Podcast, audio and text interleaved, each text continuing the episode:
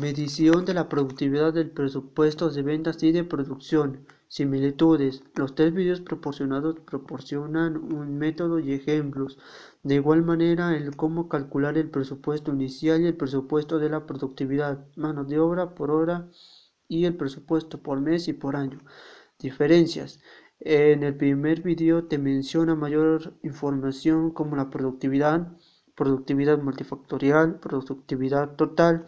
En el segundo video la calidad no es muy buena, no se notaba la información que aparecía en Excel, fue muy tardado y en el fondo se escuchaba muchos ruidos, sin mencionar que se equivocó en una ocasión, mientras que el tercer video fue muy sencillo y corto y casi no se le entendió el uso del presupuesto.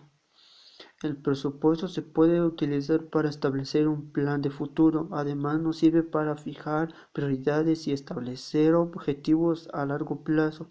Nos permite tomar decisiones financieras.